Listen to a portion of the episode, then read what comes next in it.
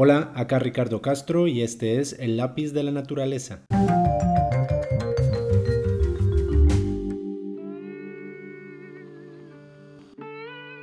¿Qué tal? ¿Cómo están? Espero que muy bien.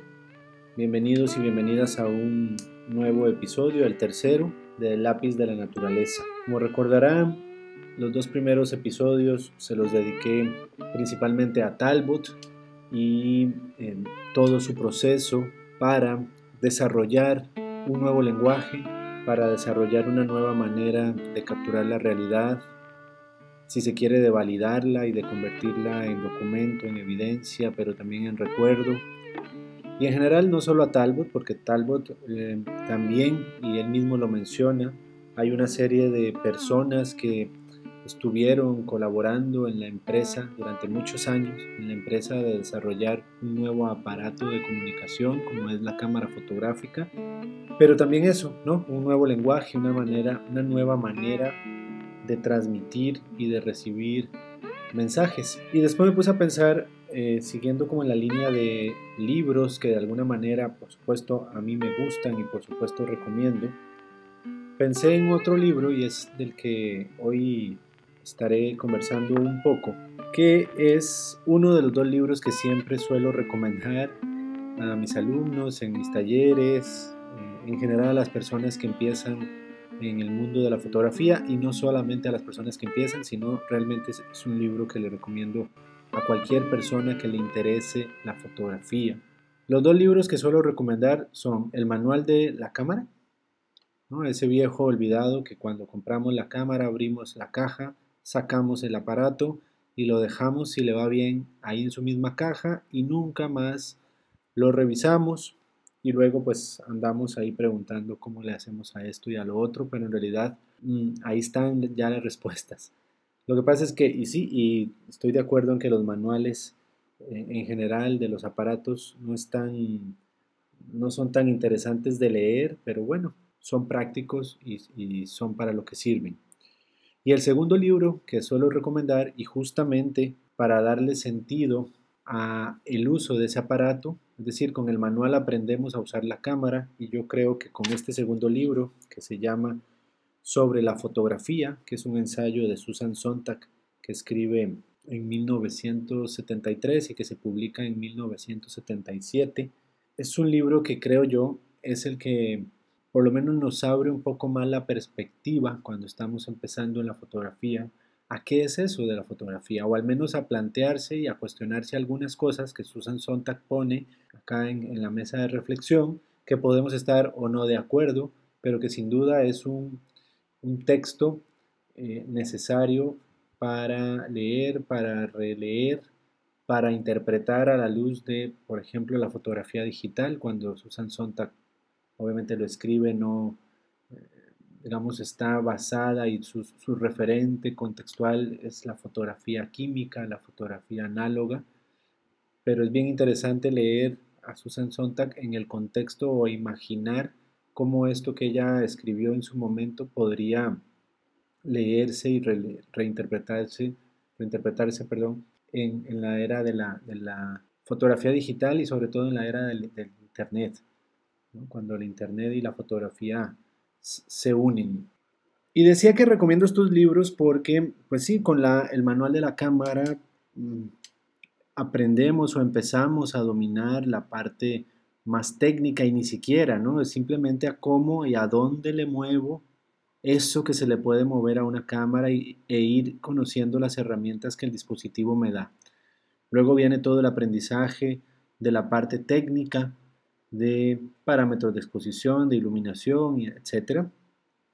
Y a veces el aprendizaje llegó hasta ahí porque estamos muy ansiosos y muy ansiosas de subir fotos hechas con el nuevo juguete y ojalá venderlas y ojalá ya me pueda poner en mi perfil de redes sociales fulanito de tal, photographer, photography, con una facilidad y con una ignorancia de, de la historia, de lo que otros o de lo que se ha escrito en general sobre ese nuevo arte del cual yo también pretendo alimentarme y, comer y vender.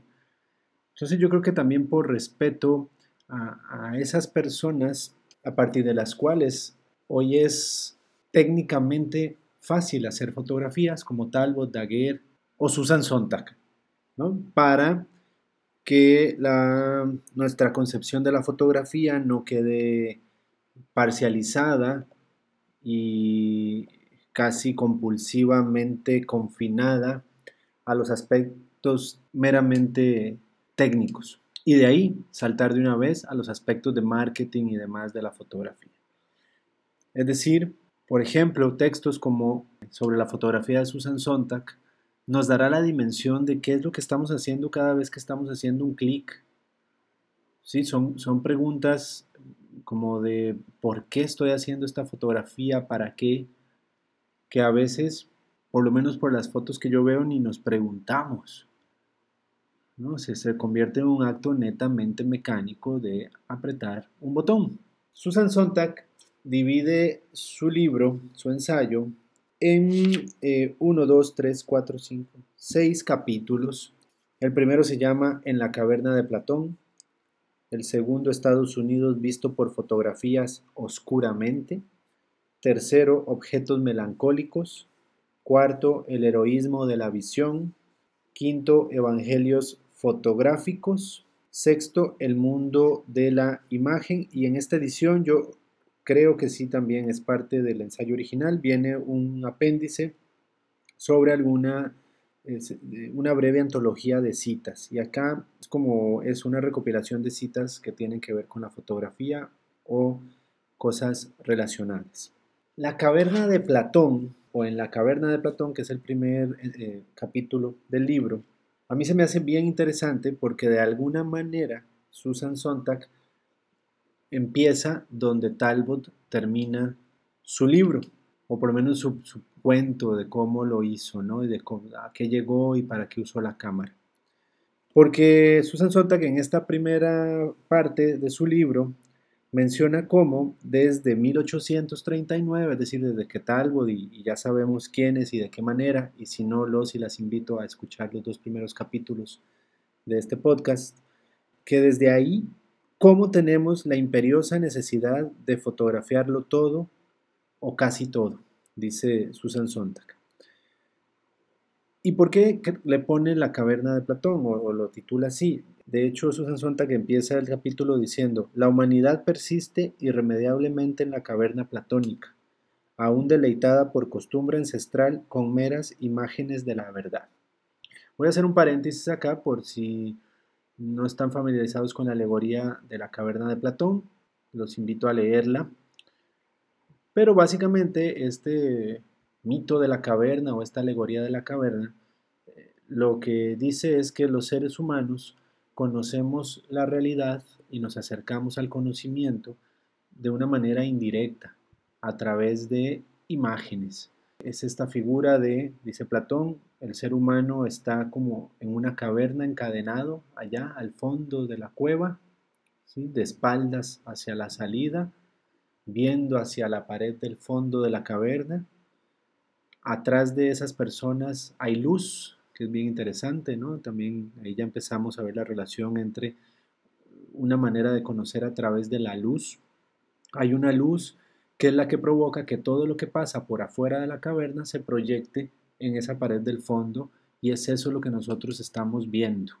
¿sí? Como cuando en el cine la proyección viene desde atrás y lo que nosotros vemos es eso, es una proyección, es una imagen virtual, no real, de eso que está afuera. Y al final, eso que es solamente una imagen, pues lo tomamos como la realidad.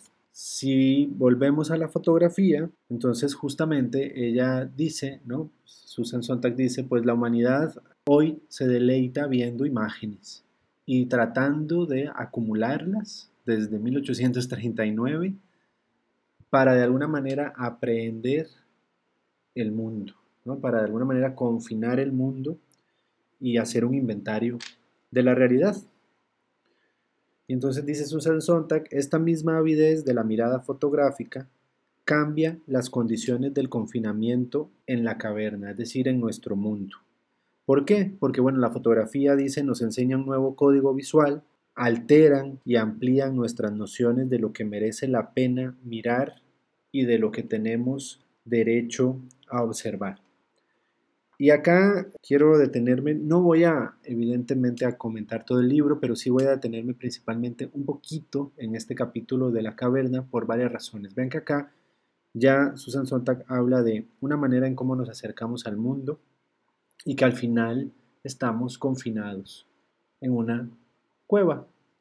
Creo que esta palabra del confinamiento desgraciadamente se nos ha vuelto cotidiana y es la manera en que desde hace más de un año pues la mayoría de personas vivimos desde el confinamiento. Y al final esas proyecciones virtuales, esa realidad virtual de la que ya hablaba Platón y Susan Sontag retoma en este primer capítulo, pues hoy más que nunca se ha convertido en, nuestra realidad, en nuestra nueva realidad virtual, en nuestra mal llamada nueva normalidad. La pandemia y el conocimiento, perdón, la pandemia y el confinamiento han hecho de las imágenes que recibimos, pero que también transmitimos a través de una videoconferencia, de un streaming, de un blog, de un canal de YouTube, se haya convertido en el medio para conocer, para aprender, para trabajar, para enseñar, para recibir o, dar consulta médica, para divertirnos, para tomarnos una cerveza con los amigos, etc. Es decir, para vivir y comunicarnos. Entonces vean que desde, y, y desde Talbot él decía, ¿no? De alguna manera es meter la realidad en esta cámara oscura y al final la fotografía entonces siempre ha sido una manera de confinar el mundo o al menos pedazos de él dentro de un encuadre, ¿cierto? Por ahí Susan Sontag más adelante en el libro dice que cuando los fotógrafos deciden la, apariencia de su foto, ¿no? desde el momento en, en que encuadramos hasta qué es lo que encuadramos, qué dejamos por fuera de la realidad, y yo diría hasta el momento del disparo, ya estamos poniendo de alguna manera ahí una, carga subjetiva de qué es lo que queremos que el otro vea de la realidad o de, ese, de esa porción de la realidad de la cual yo fui testigo. Si volvemos a esa idea del confinamiento a través de un encuadre, y el otro día hablando con un amigo, justamente, ¿no? A tomarnos una cerveza usando una de estas plataformas que, todos usamos, comentábamos y decíamos, es que ya las, las relaciones o las imágenes que vemos y que proyectamos de nosotros mismos y que vemos de otros, se ha convertido en eh, un cuadrito de la cámara y la porción que ocupamos dentro de la pantalla del streaming, de la videollamada, ya supone un nuevo confinamiento, unas nuevas restricciones de lo que podemos ver. ¿no? Nos, hemos convertido o, hemos convertido la interacción en una interacción de primeros planos, de, bustos, de pechos y rostros. Y es bien interesante eso porque supone que el ojo, decíamos, ya en la fotografía estaba supeditada a las dimensiones de un encuadre o a las limitaciones de un encuadre.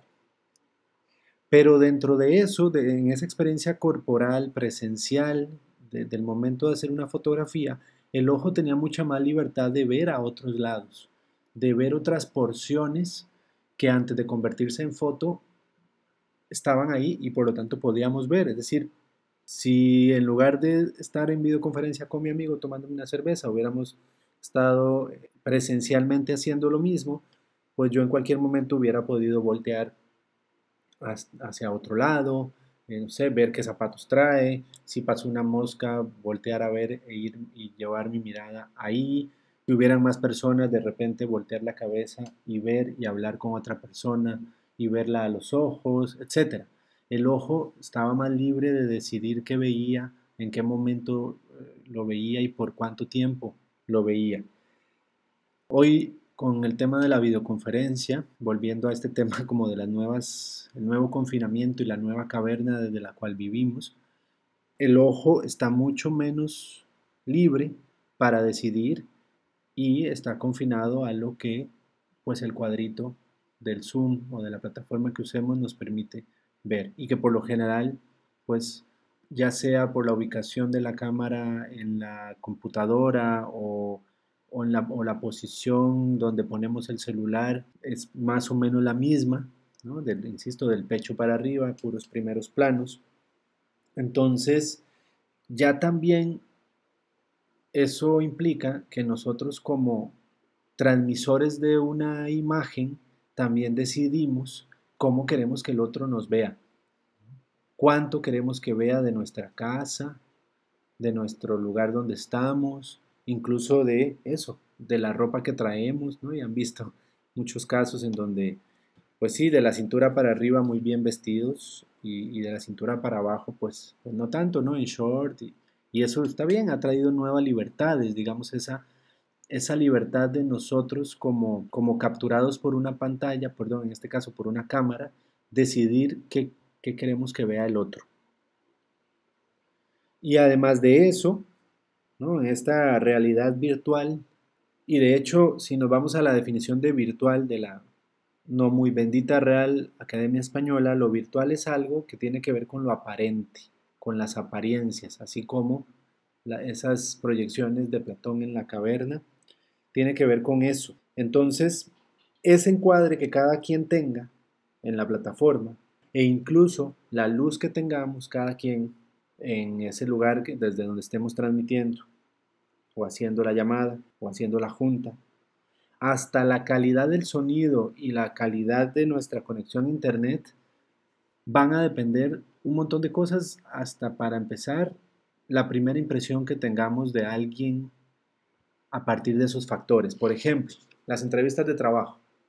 ¿no? Las entrevistas de trabajo, por supuesto, ahora se hacen también por videoconferencia. Y entonces esas primeras impresiones, pues dependerán de esos factores.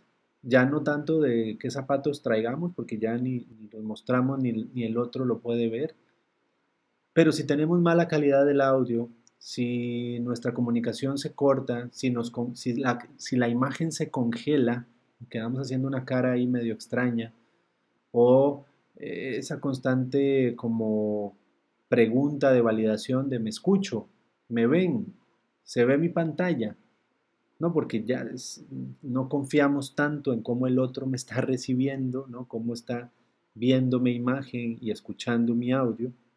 Entonces ya se convierten en nuevos factores para hacernos impresiones de algo, para hacernos nuevas, eh, nuevas imágenes aparentes de, de alguien. Y por lo tanto también para yo transmitir una versión de mí que quiero que pues el otro reciba. Es decir, a diferencia de la caverna de Platón, en donde solo éramos receptores muy pasivos de imágenes virtuales y de, apariencias que venían del exterior. En la nueva confinamiento, en, el, nuevo confinamiento, en la nueva caverna, también entonces tenemos la capacidad de, sí, claro, de recibir mensajes, pero también de transmitirlos, ¿sí? Y eso supone entonces también una, una relación bidireccional en donde también yo creo que hoy más que nunca los mensajes que transmitimos tienen mucho que ver con nosotros mismos en el sentido en que creo yo, por lo menos nunca había visto tanto en redes sociales como en el último año, fotos de lo casero, de lo íntimo, de, de lo, sí, de lo interior. Antes pensábamos que para hacer fotos teníamos que irnos y salir de la casa y mientras más lejos, probablemente más fotos más interesantes tendríamos esta foto como de viaje, de, turista. Y el tema del confinamiento nos hizo voltear la mirada hacia adentro nuevamente. Y eso ha sido un ejercicio interesante. Entonces la cámara también ha volteado la mirada hacia, hacia adentro. ¿sí? Y eso también, obviamente, si, si ya teníamos un culto al ego, invadiendo Internet, hoy nosotros mismos, nuestro yo y nuestros espacios más personales, se han vuelto también el centro de transmisión y recepción de nuestros mensajes. Y mensajes principalmente visuales o audio visuales. Coleccionar fotografías es coleccionar el mundo, dice Susan Sontag, que sigue en el, en el capítulo. Y lo menciona como ese acto de obtener pruebas, obtener pruebas. Y ella dice también más adelante en el mismo capítulo que, que sería normal, anormal, viajar por placer sin llevar una cámara, ¿cierto? Dice, las fotografías son la prueba de que hicimos la excursión, de que se cumplió el programa, de que se gozó del viaje. Las fotografías documentan secuencias de consumo realizadas en ausencia de la familia, los amigos, los vecinos. Y volviendo, tratando de hacer este, este conecte con la, con la nueva realidad virtual en la que vivimos, también la cámara hoy en día se ha vuelto esa prueba de que estamos ahí. No solo como, como en este sentido, y yo me lo imagino así, ¿no? Si somos seres en una caverna y, ermitaños, no por voluntad propia, también estamos lanzando constantemente y necesitamos para mantener el contacto con la realidad y con los otros y con el exterior, de alguna manera lanzar señales, ¿no? como, como, señales de humo, de aquí estoy, esto es lo que estoy haciendo, sigo trabajando, sigo pensando en ustedes, pero también entonces sigan pensando en mí, no sé, con los seres queridos, por ejemplo. E incluso la cámara, ¿no? y, ese cuadrito de primer plano de, los, de las plataformas de videoconferencia, se ha convertido en una prueba, insisto, de, de, presencia. Cuando, no sé, los, los, profesores piden a sus alumnos que enciendan su cámara como solicitando una prueba de que están ahí, una evidencia de que están ahí. Como si eso además fuera una evidencia. Sí, puede ser una evidencia de que está ahí, de que está encendida la cámara, de que están eh, compartiendo el mismo espacio virtual, pero eso no es ninguna prueba de que están en la misma sintonía, de que están eh, interactuando y están presentes en el sentido de, poner atención, de, de, participar en la plática, etc. Entonces, de nuevo, la cámara se convierte en esa prueba documental, evidencia de que estamos haciendo lo que, lo que se supondría que estamos haciendo. Dice Susan Sontag que el, acto fotográfico, y aquí en realidad el acto, cuando decimos acto fotográfico, yo no lo, lo, interpreto al menos de una manera amplia, que no es solamente con la cámara de fotos. Vuelvo con, se han dado cuenta, he intentado hacerlo con, con la webcam, ¿no? con la nueva, no es nueva, pero este nuevo uso que le estamos dando intensivo a las webcams o a las cámaras para transmitir video y ya no solo foto. Entonces también yo incluyo eh, dentro de eso al acto fotográfico. Y dice Susan Sonta que es un modo entonces de certificar la experiencia, este acto fotográfico. El viaje se transforma en una estrategia para acumular fotos. La propia actividad es tranquilizadora y mitiga esa desorientación general que se suele agudizar con los viajes o con la pandemia, agregaría yo. De alguna manera, el estar en contacto, aunque sea virtual, con alguien, con nuestros compañeros de trabajo, con nuestros alumnos, con nuestros seres queridos, etc., es una actividad tranquilizadora, se vuelve una actividad tranquilizadora. E incluso el mismo acto ahora sí de fotografiar nuestra casa, de fotografiar un entorno que antes a lo mejor no observábamos tanto, no tomábamos tanto en cuenta porque lo dábamos por hecho, se convierte en esa manera de, ¿no? esa actividad tranquilizadora, baja ansiedad, pero también he visto lo contrario, y ustedes también seguramente les ha pasado, por lo menos las personas que les gusta la foto, he encontrado esos como los dos polos. La pandemia me disparó la creatividad, cosas que antes ni veía. Hoy las estoy observando desde otros ojos y me han permitido ver, por ejemplo, mi casa desde otra perspectiva. Al otro extremo de la pandemia vino a apagarme toda pulsión creativa con respecto a la fotografía y desde que estoy en la casa no encontré inspiración. También, también sucede, ¿no? Por supuesto que, que también puede suceder ese otro, esa otra consecuencia del confinamiento. Porque yo creo también, entre otras cosas, y volviendo a, tomar a lo que dice Susan Sontag, ese acto de fotografiar o de hacernos ver a, partir de una videoconferencia tiene que ver con esto que Susan Sontag llama y dice, todas las fotografías son memento mori, es decir, es esa conciencia de que algún día vamos a morir y hoy la presencia y la probabilidad de la muerte acechan en mayor manera, por supuesto, ¿no? Estamos en medio de una pandemia y aunque esa palabra ya se ha vuelto también como cotidiana y de alguna manera le hemos quitado el peso que, tiene por, por, por, habituación simplemente, pero el tema de vivir una pandemia es poca cosa y por supuesto que lo vivimos en el día a día y tratamos de sobrevivirlo y tratamos de continuar o adaptarnos, por ejemplo, a partir de esta nueva realidad virtual. Pero al final, hacer una fotografía, y yo le agregaría, o una videoconferencia, dice Susan Sontag, es participar de la mortalidad, la vulnerabilidad, la mutabilidad de otra persona o de otra cosa. Precisamente porque seccionan un momento y lo congelan, todas las fotografías atestiguan la despiadada disolución del tiempo. Y continúa Susan, las cámaras comenzaron a duplicar el mundo duplicar el mundo, interesante, en momentos en que el paisaje humano empezaba a sufrir un vertiginoso ritmo de cambios.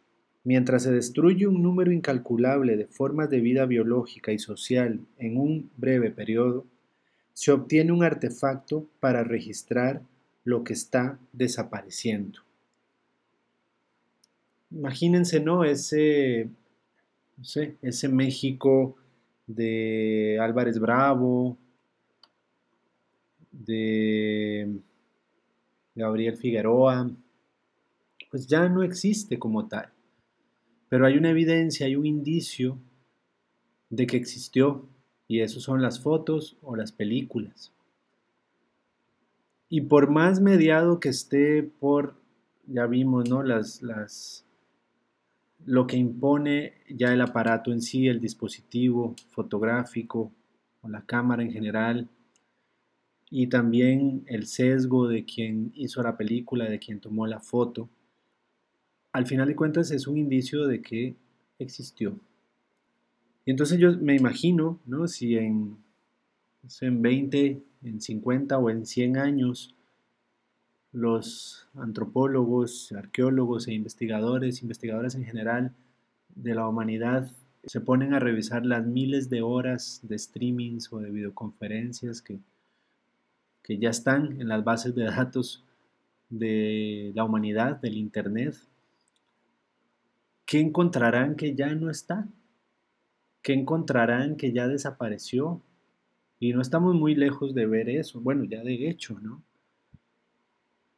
Y, esta, de hecho, este inventario de cosas que están desapareciendo me recuerda mucho, ahorita se me viene la idea y solamente la, voy a, decir para que, para, que, para que ustedes la chequen después y la, la, revisen, es un proyecto de un fotógrafo que se llama Joel Sartore y él tiene esta, este proyecto desde hace mucho tiempo de eh, su fotoarc, su, su arca fotográfica, es como su arca de Noé fotográfica. Y lo que está haciendo es un inventario de cuánta especie viva exista en el planeta, desde especies en peligro de extinción hasta mm, insectos, mamíferos, como ese inventario, como esa arca de Noé. Imagínense cuando todavía aún más especies ya no existan, o la vida como la conocemos en esta segunda década del siglo XXI entonces la única manera de acceder a esa evidencia es a partir de lo que hemos producido y de lo que estamos produciendo, desde el confinamiento, por ejemplo. Y es que al final de cuentas, y como también lo menciona Susan Sontag, e, el acto de fotografiar conlleva una evaluación de que eso que está pasando vale la pena fotografiarse, ¿sí? Y es un acontecimiento digno de guardarse para la posteridad. Y ella dice, aunque un acontecimiento ha llegado a significar precisamente algo digno de fotografiarse, aún es la ideología, en el sentido más amplio, lo que determina qué constituye un acontecimiento. Ideología aquí yo la interpreto como ese contexto ideológico, político, cultural que rodea a, a esa fotografía que se hizo o a ese, o a ese streaming. Por ejemplo, vieron la foto ganadora del WordPress Photo de este año, ¿no? Unas dos mujeres abrazándose a través de un plástico. Entonces, dos mujeres o dos personas abrazándose a través de un plástico que tiene además forma de mariposa, o la cara cansada y herida de una doctora o una enfermera, no recuerdo este segundo lugar también de Iván Macías, mexicano ganador del segundo lugar en la categoría de retrato del WordPress Photo, no serían relevantes a lo mejor o acontecimientos dignos de fotografiarse y demostrarse e incluso premiarse en otro momento de la historia de la humanidad. ¿Por qué fotografiar a alguien abrazándose a través de un plástico puede ser un acontecimiento importante de guardarse. Y es la misma pregunta que nos podríamos hacer, por eso decía que es importante hacerse siempre preguntas de por qué o para qué voy a hacer un clic, merece la pena. La misma pregunta podríamos hacernos cuando le tomamos una fotografía a lo que nos vamos a comer o al, al café que nos estamos tomando. ¿Para qué? Hay un, hay, un, hay un objetivo detrás de eso aunque sea el mero recuerdo personal, que ya es completamente válido y es por eso que yo digo no hay, no hay fotos banales y lo que puede ser banal para una persona, para mí puede ser el recuerdo más memorable y el recuerdo más entrañable que pueda guardar a partir de una foto o, esa llamada, esa videollamada que cambió mi vida, etc. Es decir, y como continúa diciendo Sontag, en un mundo gobernado por imágenes fotográficas, todas las fronteras, es decir, el encuadre, parecen arbitrarias.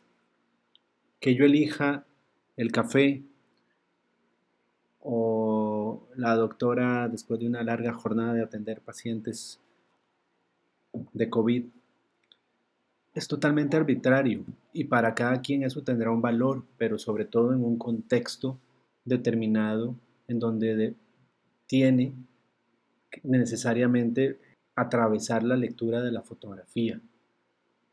Por supuesto, y eso lo, también lo, interesante de una foto, ¿no? Si, una foto de 1890 es vista hoy, pues la interpretaremos con, los, con muchos de los parámetros culturales y técnicos y narrativos de, estéticos de, hoy.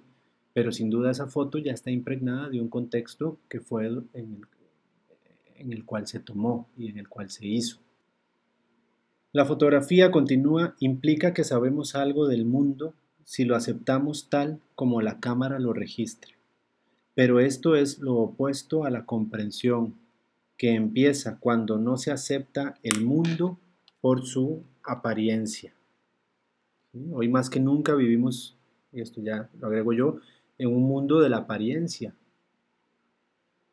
Y no solamente en la apariencia de querer aparentar algo mejor de lo que soy, sino en, este, en esta idea de, la, de las apariencias, de las proyecciones de la caverna de Platón ¿sí? Es esa copia no fiel de la realidad, en donde como los prisioneros de las cavernas, creo yo también, nos impresionamos a veces muy fácilmente por imágenes que son solo eso, apariencia, es decir, una cosa que parece, pero que no necesariamente es. Y yo creo que viéndolo del otro lado, también estas tecnologías también se han convertido en nuestras ventanas de la caverna. Como decía antes, ¿no? Para mantener ese contacto y, no volvernos francamente locos y locas.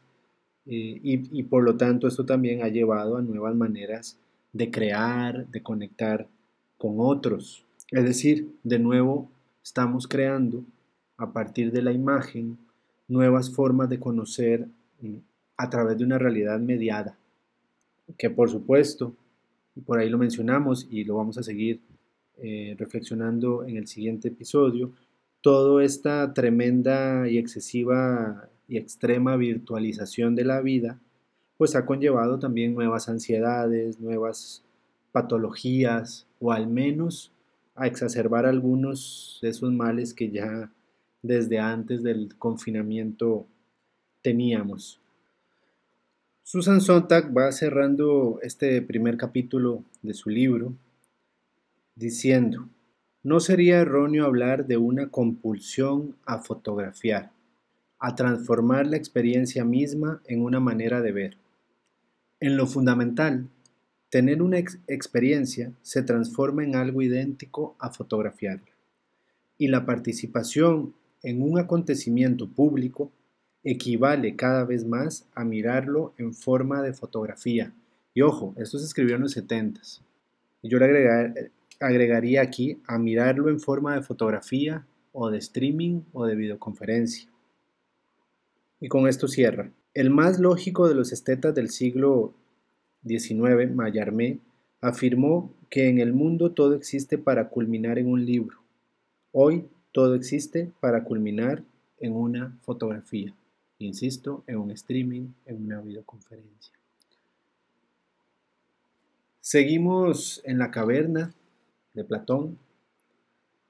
Seguimos en un confinamiento y por lo tanto en una relación hoy más que nunca, insisto, mediada por la imagen, mediada por dispositivos de comunicación que implican imágenes, fotografías, videos, como una manera de recibir y de transmitir mensajes para seguir manteniendo el contacto, para descubrir nuevas betas creativas propias, pero que también ha traído una nueva era de lo que los surcoreanos llaman el corona blues. Es este estado también en que nos sentimos abrumados por estas nuevas formas de cavernas que nos hemos sentido obligados a construir y este es un tema que continuaré la siguiente oportunidad que nos escuchemos en el siguiente episodio de El lápiz de la naturaleza. Lean el libro de Susan Sontag, es un libro corto pero sustancioso y que nos va a hacer entender la fotografía más allá del clic, más allá del preset, más allá del like. Cuídense mucho. Adiós.